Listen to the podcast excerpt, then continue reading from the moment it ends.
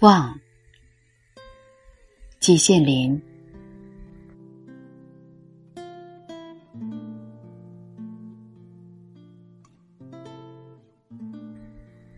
记得曾在什么地方听过一个笑话：一个人善忘。一天，他到野外去出工，任务完成后，却找不到自己的腰带了，出了一身汗，好歹找到了。大喜过望，说道：“今天运气真不错，平白无故的捡了一条腰带。”一转身，不小心脚踩到了自己刚才拉出来的屎堆上，于是勃然大怒：“这是哪一条混账狗在这里拉了一泡屎？”这本来是一个笑话，在我们现实生活中未必会有的，但是。人一老，就容易忘事糊涂，却是经常见到的事。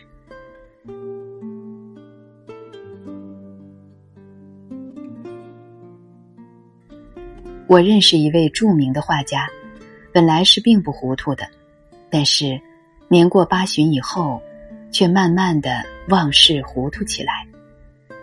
我们将近半个世纪以前就认识了，颇能谈得来，而且。平常也还是有些接触的，然而最近几年来，每次见面，他把我的尊姓大名完全忘了。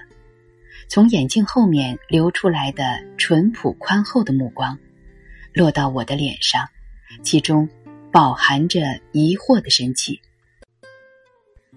我连忙说：“我是季羡林，是北京大学的。”他点头称是，但是。过了没有五分钟，他又问我：“你是谁呀？”我静静回答如上。在每一次会面中，尽管时间不长，这样尴尬的局面总会出现几次。我心里想，老友确实老了。有一年，我们邂逅在香港，一位有名的企业家设盛宴。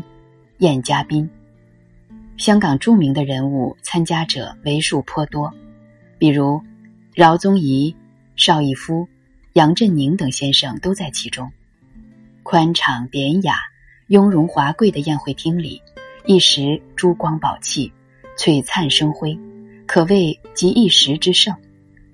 至于菜肴之精美、服务之周到，自然更不在话下了。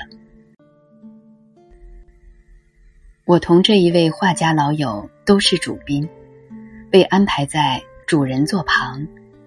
但是，正当觥筹交错、意兴传飞之际，他忽然站了起来，转身要走。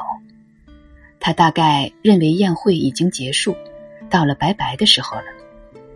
众人愕然，他夫人深知内情，赶快起身把他拦住，又拉回到座位上。避免了一场尴尬的局面。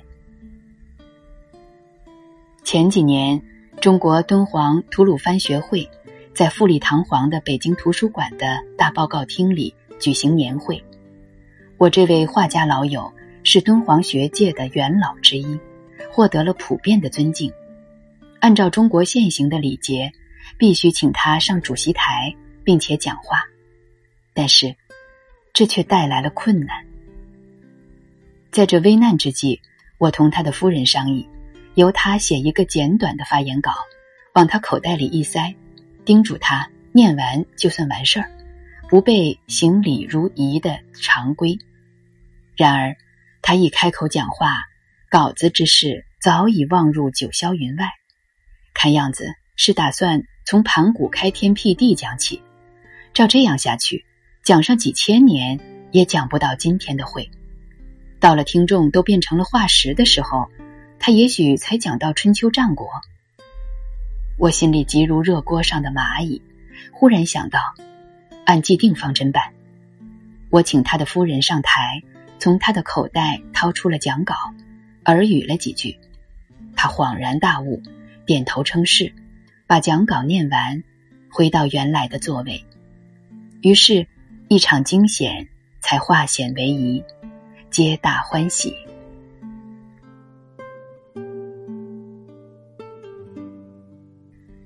我比这位老友小六七岁，有人赞我耳聪目明，实际上是耳欠聪，目欠明。如人饮水，冷暖自知，其中滋味实不足为外人道也。但是，我脑袋里的刹车部件儿虽然老化，尚可使用，再加上我有点自知之明，我的新座右铭是。老年之人，刹车失灵，戒之再说。一向奉行不为，还没有碰到下不来台的窘境，在潜意识中颇有点沾沾自喜了。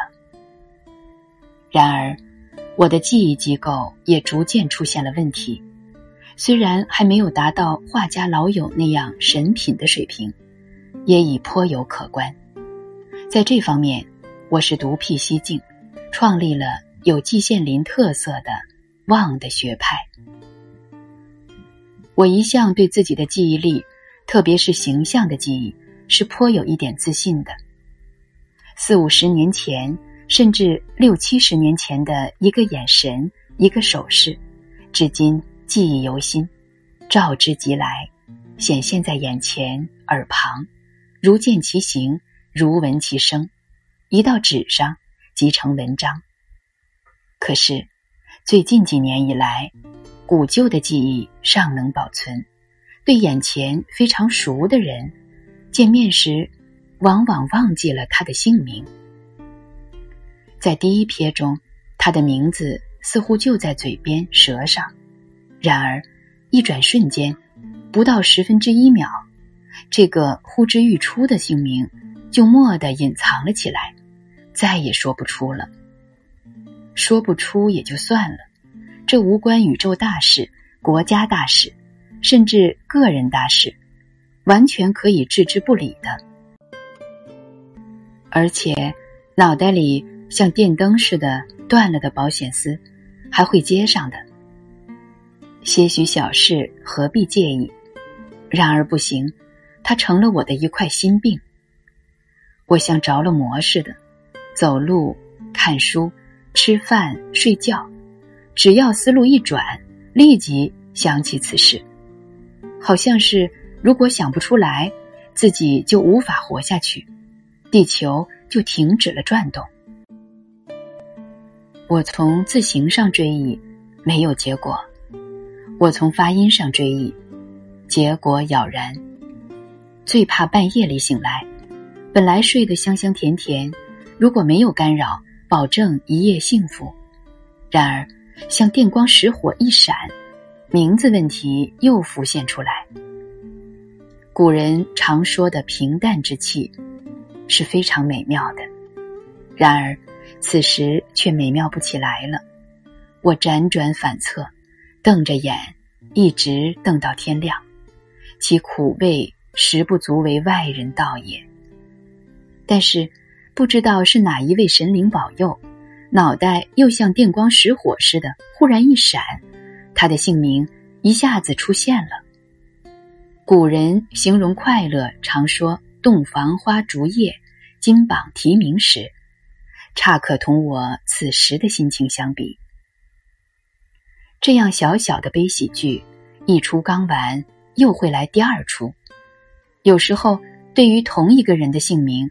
竟会上演两出这样的戏，而且出现的频率还是越来越多，自己不得不承认，自己确实是老了。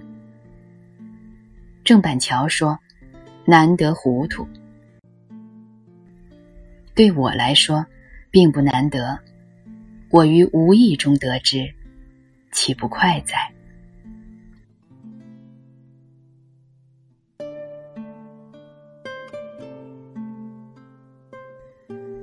然而，忘事糊涂，就一点好处都没有吗？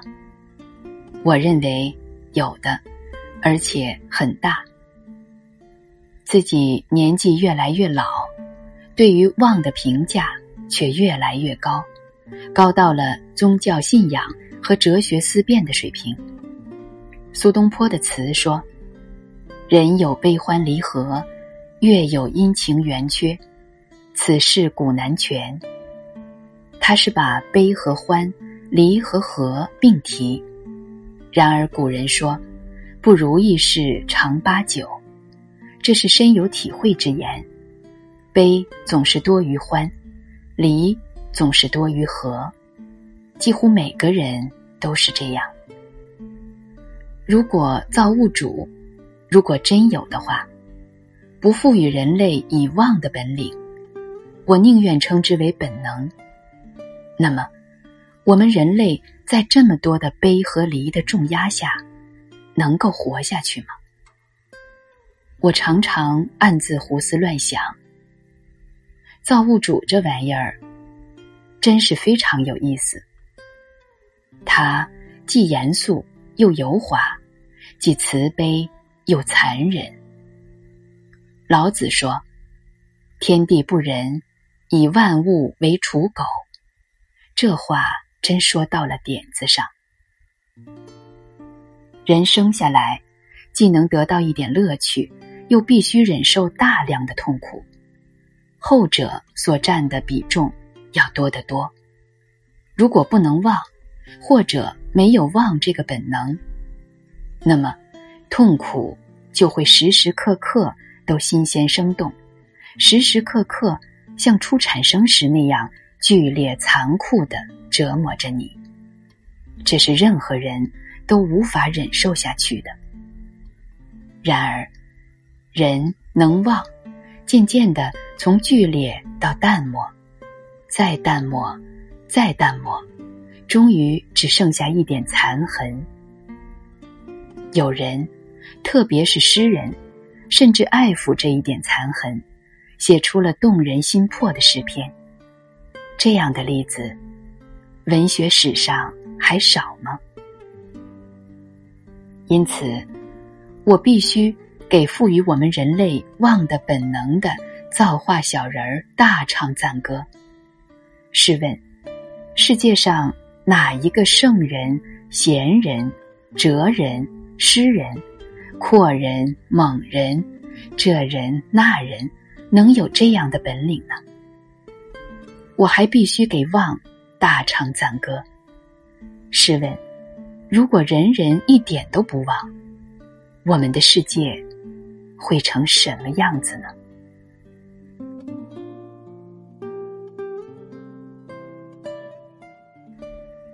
憾的是，我现在尽管在望的方面已经建立了有季羡林特色的学派，可是自卫在这方面仍是钝根。真要想达到我那位画家朋友的水平，仍需努力。如果想达到我在上面说的那个笑话中人的境界，仍是可望而不可及。但是，我并不气馁，我并没有失掉信心。有朝一日，我总会达到的。免之灾，免之灾。